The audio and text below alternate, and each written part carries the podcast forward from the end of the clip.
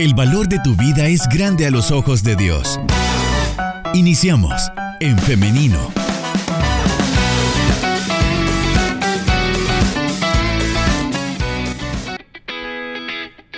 Regresamos con más de En Femenino y hoy sí está todo listo para iniciar con nuestra entrevista de esta mañana. Adelante, licenciado.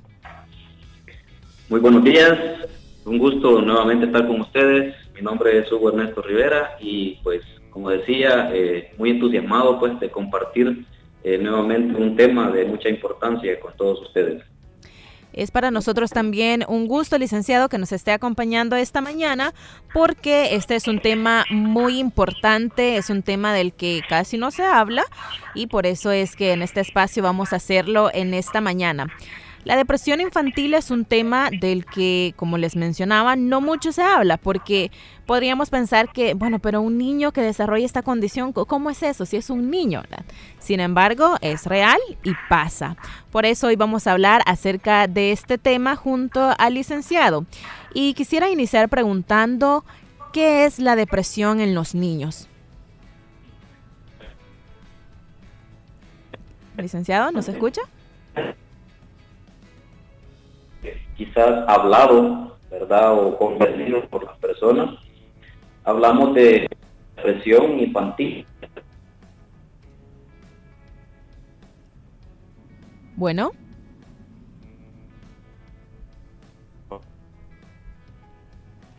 Estamos... No, no le estábamos escuchando, ahora sí.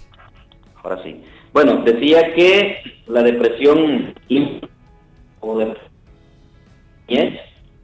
eh, está dentro de la enfermedad eh, bastante frecuente, ¿verdad? Una enfermedad dentro de los llamados como, o trastornos del estado de ánimo, ¿verdad? Y está escrita pues desde hace siglos, mayormente visualizada en los adultos. Ya no es una, una enfermedad solo en adultos, sino que cada vez eh, hay más niños diagnosticados con trastornos eh, depresivos. Claro, y lamentablemente cada vez vemos cómo más personas, más niños e, en este caso, están padeciendo algún tipo de eh, condición psicológica que no les permite desarrollarse de la mejor manera. Y por eso quiero preguntar, ¿se vive igual la depresión en un niño que en un adulto?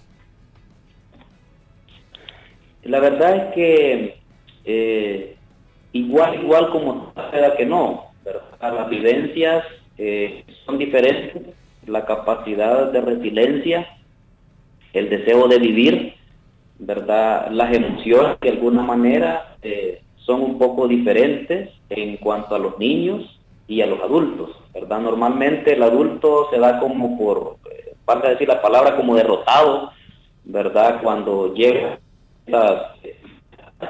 más sin embargo el niño quizás por, por su capacidad, por su poco tiempo de, estar, eh, digamos, existiendo, así, hay como mucha mayor resiliencia y como mayor expectativa ¿no? del sentido de vida. Es lo que hace de alguna manera la diferencia el niño puede darse cuenta de, su estado, licenciado, porque bueno, los adultos a veces hasta tendemos a decirlo de manera casual, ¿verdad? De que, ah, estoy deprimido, pero en el niño, ¿el niño logra reconocer estas emociones?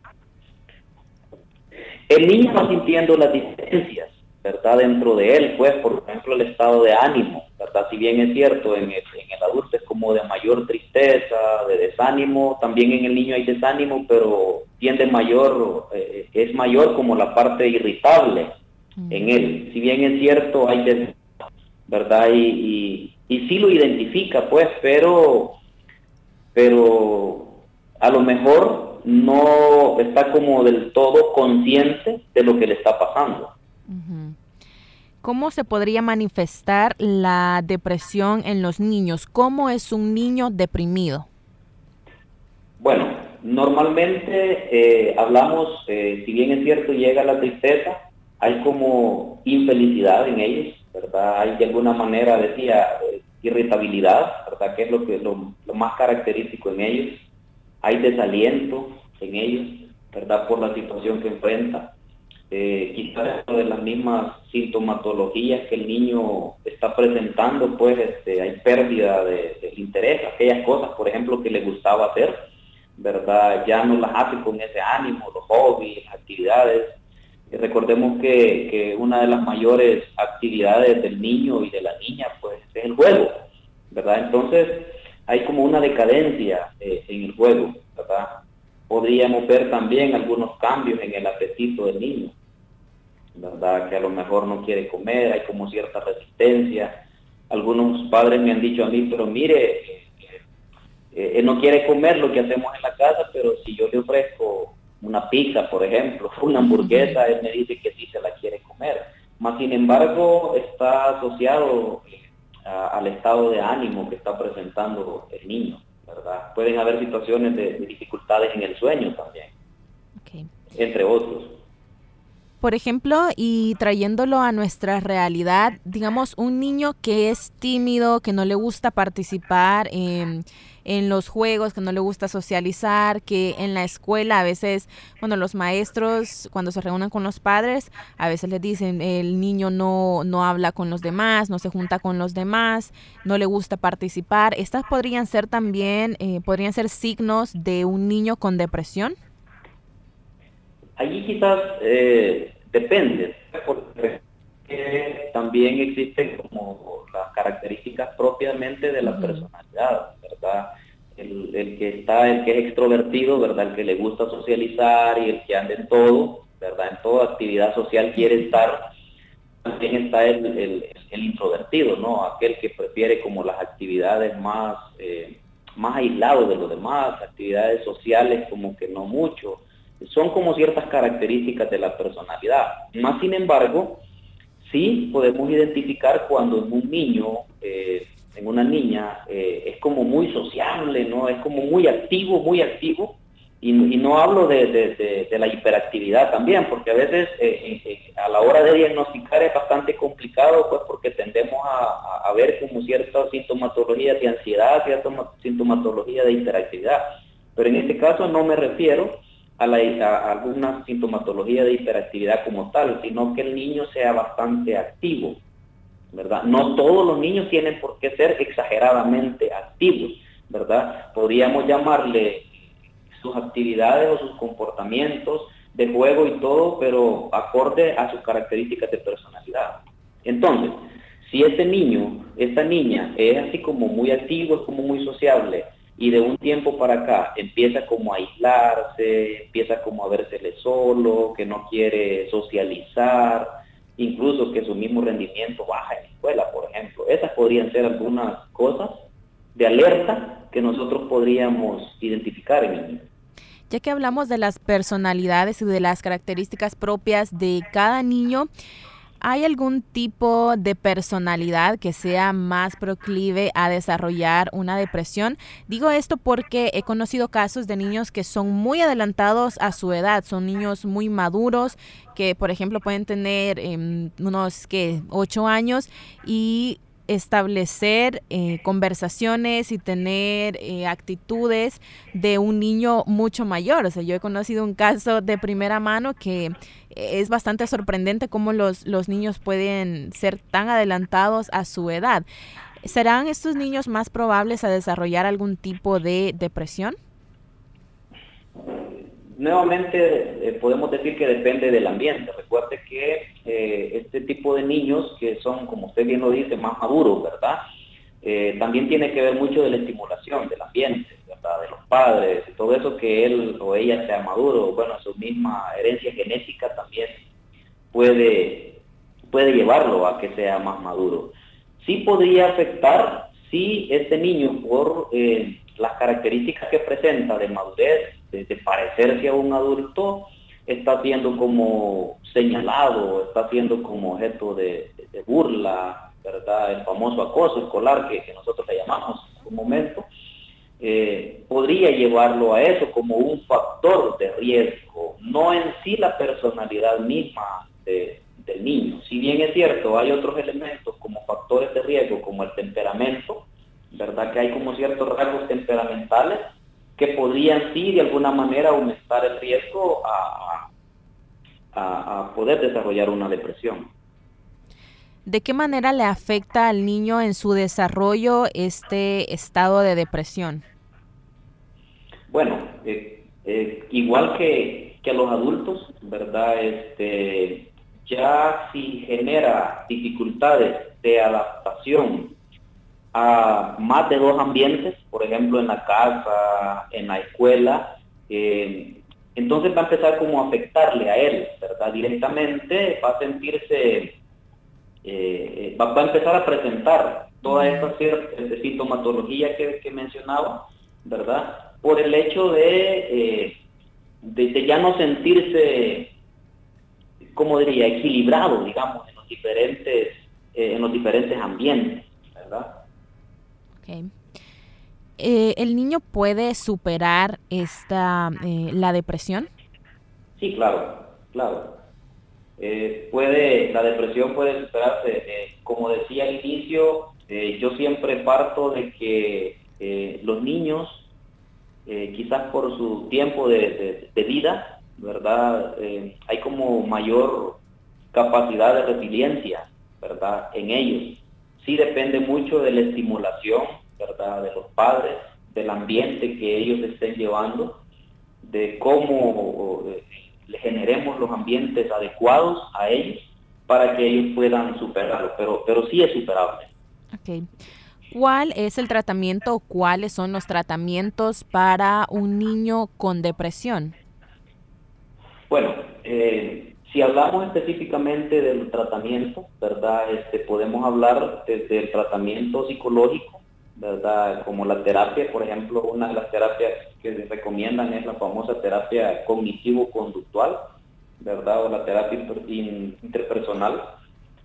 También se puede dar la terapia familiar, ¿verdad? Normalmente, eh, dentro de todas las causantes de, de una depresión en un niño, está el ambiente familiar, ¿verdad? Uno de los causantes casi siempre es el ambiente familiar, por diversas razones, entonces se vuelve necesario hacer un tratamiento psicológico, ¿verdad?, de familia.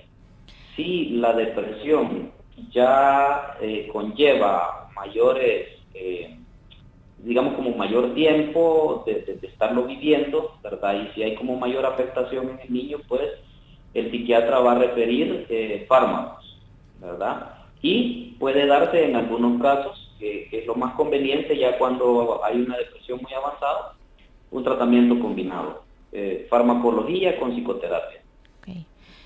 La, eh, ¿Los medicamentos también para los, los niños, eh, licenciado? Sí, eso lo, establece el psiquiatra como tal, ¿verdad? Posterior a una evaluación, ¿verdad? Ya él determina si amerita un, un fármaco. Okay. Estaba hablando acerca de el ambiente familiar del niño y respecto a esto hemos recibido mensajes de padres preocupados de ¿y cómo sé si mi niño tiene depresión? ¿Cómo eh, debo actuar? ¿Qué debo decirle? Entonces, por eso creo que es eh, importante que los padres sepan también cómo deben actuar en esta situación, licenciado. Sí, creo que eso es muy, muy importante, ¿verdad? De hecho, eh, los padres son los primeros que tienen que estar alerta, ¿verdad? Casi siempre eh, en esto porque es muy necesario. Yo, yo siempre lo, hago cuando tengo la oportunidad de, dar charlas a, familias, eh, que los padres son los primeros responsables. Eh, como decía hace un momento, muchas de las cosas que podrían ser causantes de una depresión en los niños están en la familia, ¿verdad? Y, quiero enfatizar esto. A veces eh, el hecho de, la separación de los padres, ¿verdad? Genera, eh, puede generar depresión en los niños. Cuando hay un entorno familiar de, mucha violencia, ¿verdad? también es otro factor. Cuando hay un, un nivel de exigencia, a veces hay familias que son como muy excesivas, eh, compulsivas en cuanto al aseo, en cuanto al orden y el nivel de exigencia eh, es exagerado para los niños. Entonces, todos estos ambientes eh, podrían generar una depresión en un niño. A esto se suma también que alguna pérdida, alguna pérdida que pueda haber que sea muy significativa para el niño. no solamente de un padre o una madre, sino que de familiares muy cercanos, el abuelo, la abuela, un tío, ¿verdad? Que, que, es un lazo como muy afectivo, muy, muy cercano al niño y a la niña. Esto podría generar depresión. Licenciado, disculpa acá. Eh, incluso también eh, las pérdidas, como por ejemplo de una mascota, porque esto es algo a lo que muy seguido se le resta importancia o es irrelevante para muchas personas. Sin embargo, el lazo, la conexión que un niño puede crear eh, con su mascota también es muy importante. Sí, eso que usted dice es sumamente importante, pues porque a veces, eh, bueno, hay muchos, muchos casos, no, no solo uno, hay muchos casos de los niños que, que, establecen ese lazo de afecto con una mascota, ¿verdad? Incluso puede ser un, un perico, un pollito, ¿verdad? No necesariamente un perro, ¿verdad? Desde, perico a más. Y, justo cuando ah, hay una pérdida, ¿verdad? Fallece la mascota, eso va a generar en el niño eh, ciertos estados de ánimo, ¿verdad? A los cuales hay que estar alerta, ¿verdad? A los cuales hay que trabajarlo. Y aquí eh, quizás decirle a los padres de familia que la clave son ellos, ¿verdad? La clave son ellos. Ante una situación como esta, son ellos los que tienen que estar atentos, ¿verdad? Ellos son los que tienen que quizás rodear al niño eh, con un lazo de amor y de afecto, ¿verdad? Eso quizás es algo clave que puede ayudar al niño.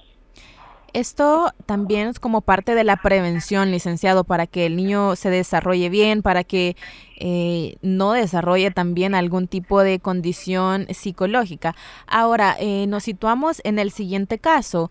¿Qué pasa cuando eh, el niño ya ha sido diagnosticado con depresión. Muchos padres se asustan con esto porque hablar de depresión es una palabra muy fuerte.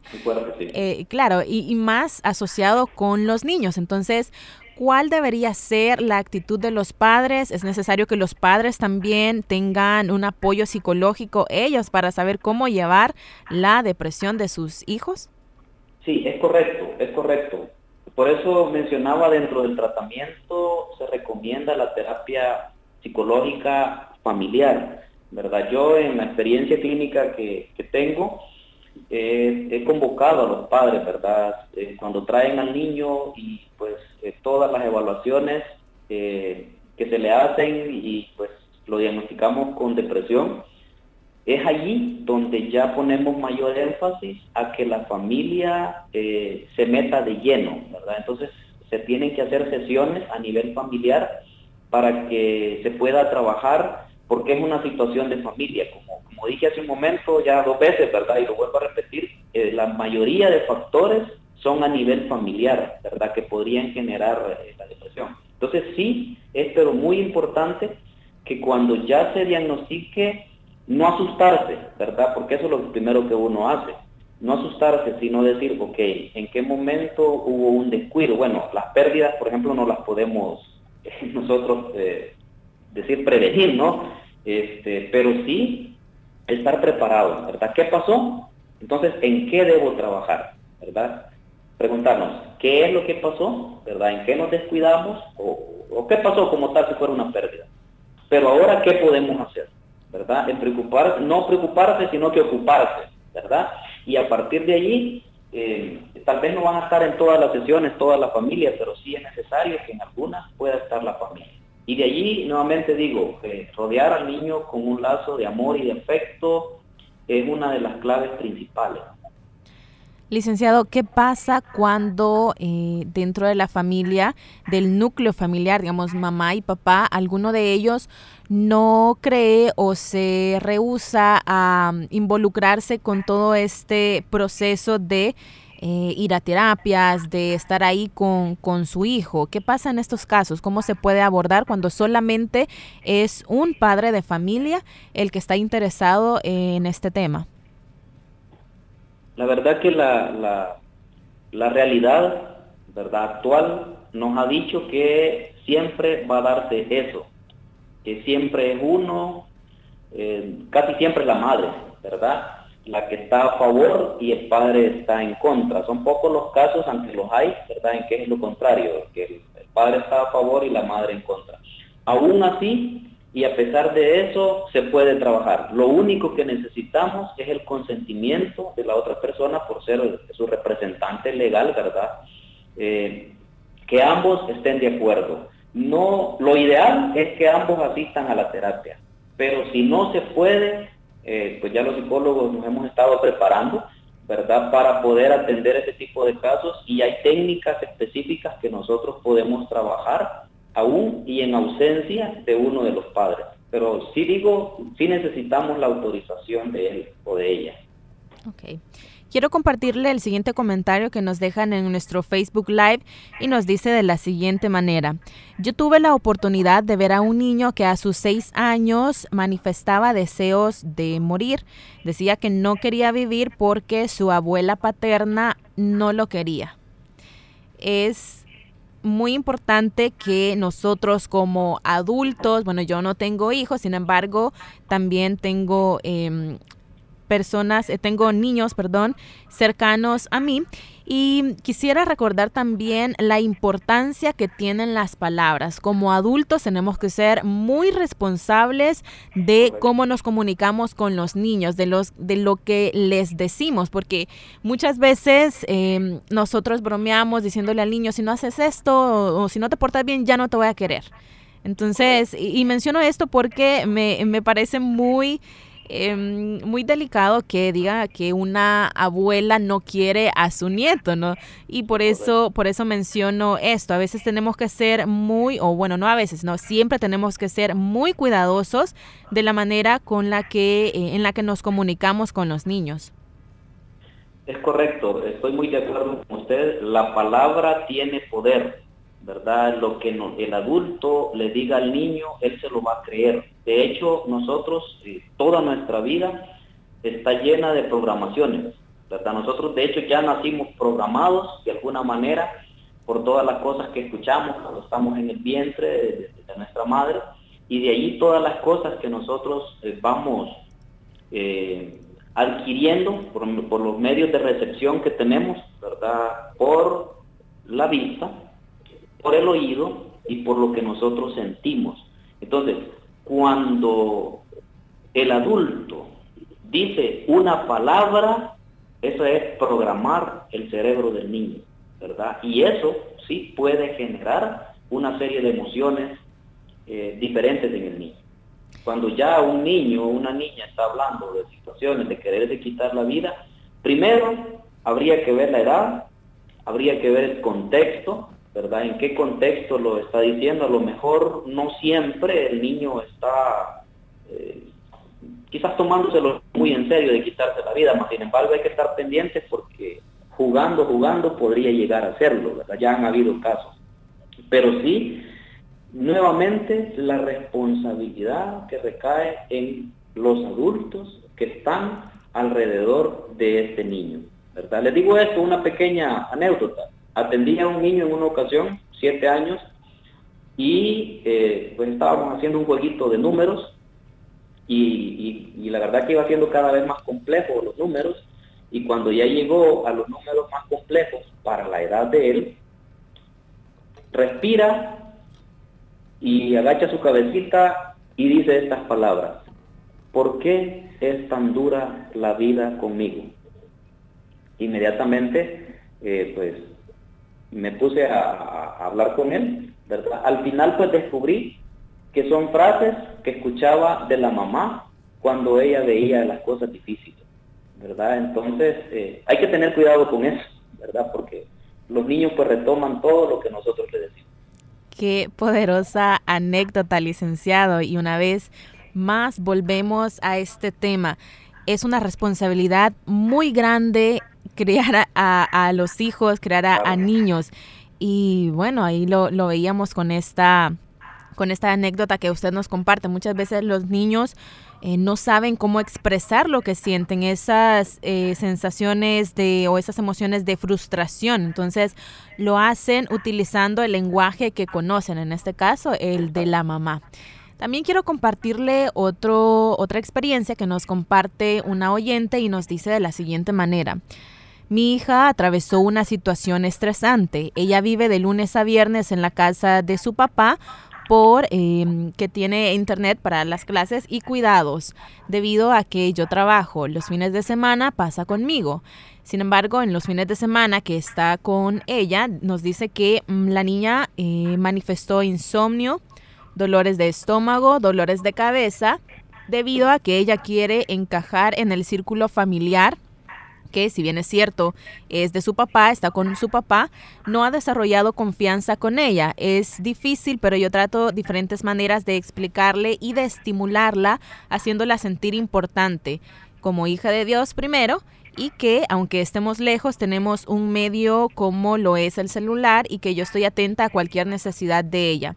Comparto con ella, vemos películas cuando podemos, salimos a comer. Esta es la eh, experiencia que nos comparte nuestra oyente. Muy interesante. La verdad que voy a retomar lo que usted decía. Eh, quizás una de las tareas más difíciles es eh, guiar, educar u orientar a los niños, ¿verdad? O a los hijos específicamente. Y eh, ningún padre, yo siempre digo esto en mis charlas con, las familias, ningún padre, ninguna madre quiere hacerle daño a su hijo. Hay casos excepcionales, pero se llama de otra manera, ¿no? Pero ningún padre, ninguna madre, eh, con sus actitudes, con sus acciones, quiere generar un, sino todo lo contrario, quiere generar un bien en su hijo o en su hija. Lamentablemente, eh, a veces lo hacemos a nuestra forma, a como nosotros hemos aprendido o como nosotros nos imaginamos. En algún momento es necesario el consejo de alguien y para eso pues están desde los consejeros, ¿verdad? Profesionales, consejeros espirituales o las mismas comunidades cristianas. Las famosas células son un elemento básico para esto, ¿verdad? Que también puede, podemos tomar eh, alguna opinión o alguna consejería. Porque en el proceso nos equivocamos ¿verdad? Como dijo aquel, ¿verdad? El, valga el comercial sin querer queriendo, ¿verdad? Nos equivocamos en este proceso y generamos este tipo de comportamientos o este tipo de, valga decir lo mejor, de emociones en los niños y en las niñas. A veces queremos que a la fuerza acepte a un ser querido solo porque yo digo que nos, use, nos une un lazo sanguíneo, ¿verdad? Y eso no es así. Todas las pérdidas se tienen que trabajar, Todas las separaciones se tienen que trabajar. Todos los encajes, es decir, adaptarlo a un nuevo ambiente, se tiene que trabajar. No necesariamente siempre se necesita de un profesional, sino como decía, puede ser un guía espiritual, un hermano de la iglesia, por ejemplo. Pero siempre, siempre, si yo no hallo cómo hacerlo, lo más recomendable es buscar alguna asesoría. Licenciado, eh, me parece también muy importante este mensaje que nos han enviado. Nos dicen, em, nosotros tenemos la bendición de tener a nuestra nena con un nivel cognitivo uno o dos años más elevado de su edad. Ella tiene siete años, pero piensa en algunas ocasiones como un adulto. Y lamentablemente esto ha provocado que la mayoría de mi familia la trate como a un adulto y se olvida que sigue siendo una niña. Esta es la participación. Sí. la verdad que sucede eso, ¿verdad? Ya lo, hablábamos anteriormente, ¿verdad? Tendemos nosotros a equivocarnos y en el proceso del desarrollo evolutivo del niño y de la niña hay que dejarlo ser niño, hay que dejarlo ser niña, que podría tener algunas actitudes o algunos comportamientos parecidos a los del adulto, pero está bien, está bien que los tenga, pero no deja de ser niño, no deja de ser niña hay que dejarlos vivir su proceso, hay que dejarlos vivir su etapa. Siempre va a haber dificultades cuando saltamos la etapa de desarrollo de un niño, de una niña o de un adolescente, por decirlo. Entonces, aquí eh, eh, es importante eh, hablar con la familia. Más bien embargo, a veces es difícil, pues, porque la familia cree que ellos tienen la razón, A veces, o la familia se niega o se rehúsa. Pero sí es importante en este caso que los padres hablen con, la familia, ¿verdad? Y que hagan ver este tipo de situaciones. Bien, son las 10 de la mañana con 28 minutos, estamos llegando ya al final de la entrevista, sin embargo, licenciado, quisiera que nos dejara una reflexión final para aquellos padres que se encuentran preocupados porque tal vez han notado algunas actitudes de sus hijos que les llevan a pensar que están pasando por algún proceso de depresión o de igual manera para aquellos padres que ya tienen el diagnóstico, una reflexión para ellos. Aquí lo importante es la unidad familiar, el amor, ¿verdad? Siempre lo digo, rodear a los hijos de amor, de afecto. Se sabe que eh, el amor es lo más inminente o lo más radiante que puede sanar las emociones, ¿verdad? Si bien es cierto, todos y cada uno de nosotros vivimos de emociones y las emociones pues se generan por energía, ¿verdad? De todo lo que está a nuestro alrededor, de todo lo que nosotros vemos, oímos y sentimos. Aún así todos estamos expuestos, desde los niños hasta los adultos. Estamos expuestos a padecer cualquiera, cualquier enfermedad, cualquier situación. La depresión pues no es la excepción, más hoy en este tiempo que recién acaba de pasar una encerrona por la pandemia. La pandemia todavía sigue, mucha gente sufrió depresión por eso. Aún así, la responsabilidad de los padres en el hecho de guiar, orientar, eh, educar a sus hijos, llevarlos de la mano, esa es la clave, esa es la clave padres de familia. Si ustedes se descuidan, algo puede pasar en los hijos, ¿verdad? Pero si ustedes van de la mano con ellos, hay mucha convivencia, hay mucha armonía, hay diálogo y sobre todo afecto y amor y que el niño se sienta protegido, esa es la clave. Y podrían pasar sucesos leves, como todos, sucesos leves. Todos, todos pasamos depresión. Cuando a mí me preguntan, les digo, todos, todos pasamos por depresiones. Eh, pero algunos, la capacidad de resiliencia, por la estimulación, por el medio que nos genera, eso nos hace que nosotros lo superemos rápido. Pero hay otras personas que lejos de tener un ambiente agradable de estimulación, eh, de estabilidad, es lo contrario pero ánimo, ¿verdad? Se puede, unidos, ¿verdad? Y recibiendo la asesoría. No tengan temor a recibir una asesoría. Si ven que su hijo ya presenta ideas suicidas, ¿verdad? Y que ya más de dos semanas eh, está con esta sintomatología, pues entonces sí tienen que acudir a la ayuda profesional. Pero ánimo, se puede salir de esto. Amén y muchas gracias, licenciado. Eh, quisiera que nos compartiera ahora los números de contacto para eh, que las personas que nos escuchan puedan tener una asesoría con usted. Bueno, este, mi número directo eh, de WhatsApp, ¿verdad? Es el 7100-5059, ¿verdad? Allí pues pueden, pueden inscribirme, ¿verdad? tengo, yo normalmente pues atiendo en la clínica, Clínica Los Olivos, ¿verdad? En Santa Ana. Ahí los números de teléfono son el 2421-1735 y el WhatsApp es el 6154-6290. ¿verdad? Igual pueden ponerse en contacto ¿verdad? Con, con, mi persona o con la persona que les atiende en la clínica y si quieren pues alguna asesoría, alguna asesoría eh, o alguna terapia, pues también lo podemos hacer de manera virtual. Así es de que estoy a la orden. Perfecto, muchas gracias licenciado Hugo Rivera por habernos acompañado en esta mañana y estar hablando de este tema tan importante, tan relevante también para los padres. Bueno, para mí ha sido un gusto también. Bendiciones para todos. Amén. Que pase un feliz día. Gracias. Bueno, ahí teníamos al licenciado Hugo Rivera que nos estuvo acompañando en esta mañana. Quiero agradecer también a ustedes, fiel audiencia, que siempre están pendientes de nuestro programa, de nuestros temas, que están participando con nosotros. Muchas gracias también a las personas que nos han compartido sus experiencias respecto a este tema. Valoramos mucho que usted tenga la confianza para compartir con nosotros estas situaciones. Quiero también hacerle la invitación para que el día lunes, Dios así lo permite, nos acompaña nuevamente en un programa más de En Femenino. 9.30 en punto es nuestra cita. Así que nos vemos y nos escuchamos hasta la próxima. Que pasen un feliz fin de semana.